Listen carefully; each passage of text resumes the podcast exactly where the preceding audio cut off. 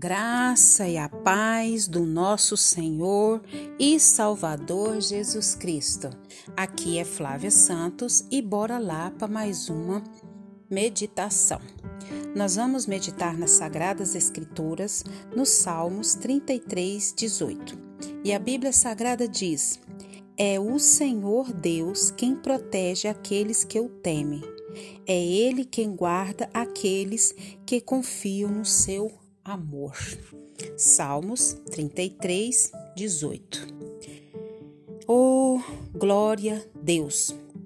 Como é bom a gente confiar num Deus tão poderoso, um Deus tão majestoso, um Deus que está acima de tudo e de todos, um Deus que sempre existiu e sempre existirá como é bom servir a um Deus que nunca é pego de surpresa. Ele é onipotente, ele é onisciente, ele é onipresente. Ele é um Deus que sabe de tudo, vê tudo, é um Deus que tem todo o poder nas suas mãos. Não há nada difícil para ele. Não existe a palavra impossível para Deus. Você sabe quem você é? Você sabe quem você serve? E você sabe para onde você vai? Oh, aleluia! Você sabe quem você é? Você sabe quem você é em Deus? Você sabe quem você serve, quem é Deus? E você sabe para onde você vai? Ah, são três afirmações que eu tenho dentro de mim porque eu sei quem sou, eu sei quem sirvo e sei para onde vou.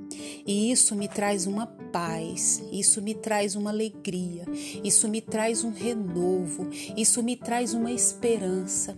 E ao ler esses versículos aqui, ao ler esse versículo do Salmo 33, 18, é o Senhor Deus quem protege aqueles que o temem.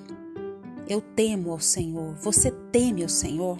Se você teme ao Senhor, o Senhor te protege. E é Ele é quem guarda aqueles que confiam no seu amor. Além de proteger, o Senhor guarda aqueles que confiam no seu amor. Deus não tem amor, Deus é amor. E essa certeza, essas convicções nos traz uma paz, uma alegria, um refrigério, um gozo em saber quem é Deus, em saber quem eu sou nele e saber que vou passar a eternidade com ele. É algo maravilhoso, é algo imensurável. E nós, quanto seres humanos, nós passamos aqui por estações, nós passamos por ciclos, nós passamos por fase, nós passamos por provas, nós passamos por testes, mas nós passamos confiando nesse Deus que nos protege, nesse Deus que nos guarda. O frio do inverno nos convida a pensar naqueles momentos de tristeza, nos quais não há sol e o vento frio e cortante nos incomoda o tempo inteiro. Nesta estação, assim como as árvores e alguns animais, temos de sobreviver daquilo que guarda durante o passado. Mas o que guardamos?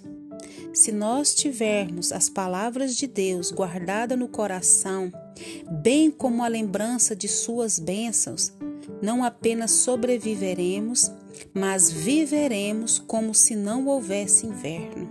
Glória a Deus, aleluia. Por isso que nós temos que ler a Bíblia, estudar a Bíblia, meditar na Bíblia, porque essas verdades guardadas no nosso coração é que vão fazer toda a diferença na nossa vida. O Espírito Santo vai nos lembrar não apenas nós vamos sobreviver, mas como nós vamos viver como se não houvesse o inverno como se não houvesse as estações, como se não houvesse as crises, as dores, as lutas, as agonias.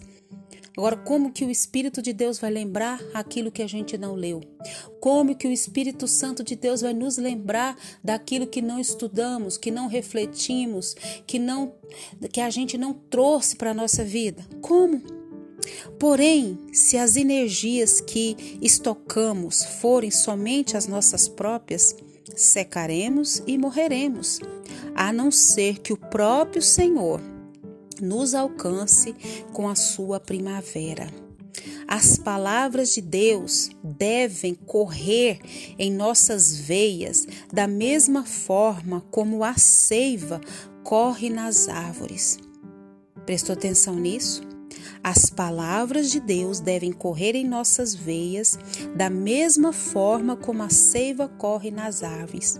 Árvores devem fluir constantemente, desde as nossas raízes e, se acaso formos machucados, essa seiva deverá escorrer do corte, pois é ela que cura as feridas, inclusive de quem nos machucou.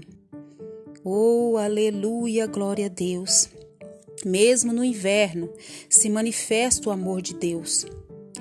Li certa vez que, que nessa época, quando as árvores maiores ficam desfolhadas, o mato rasteiro consegue ter uma maior quantia de luz solar e assim ter o suprimento de energia um pouco maior.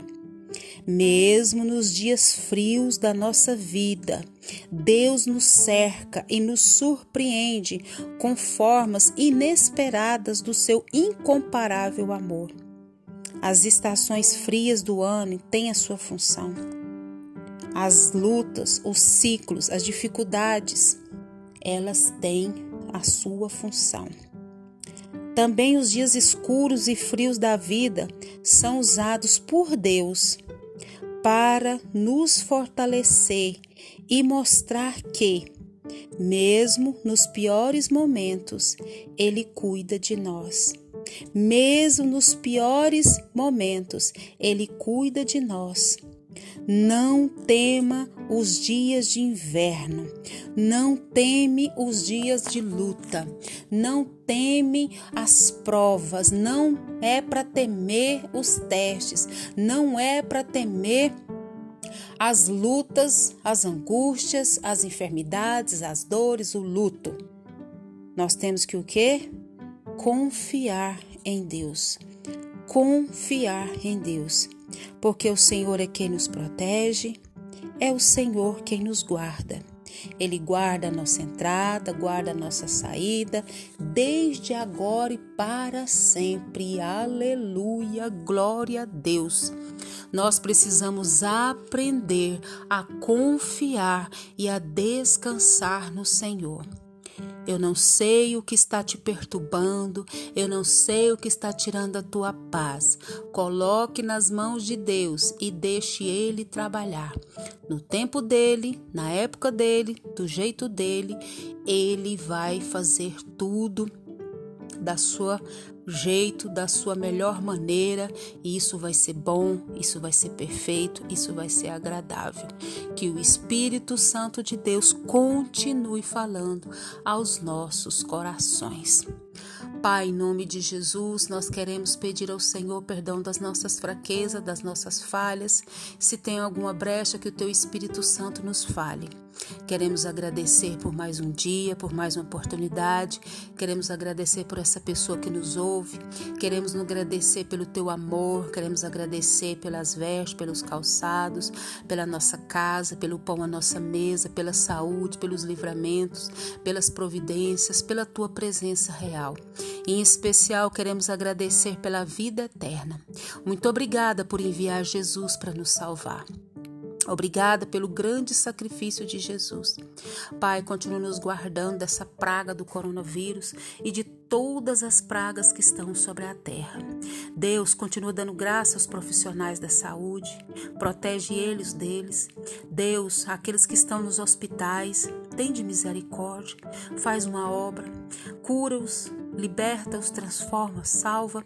Pai, e aqueles que estão enlutados, conforte.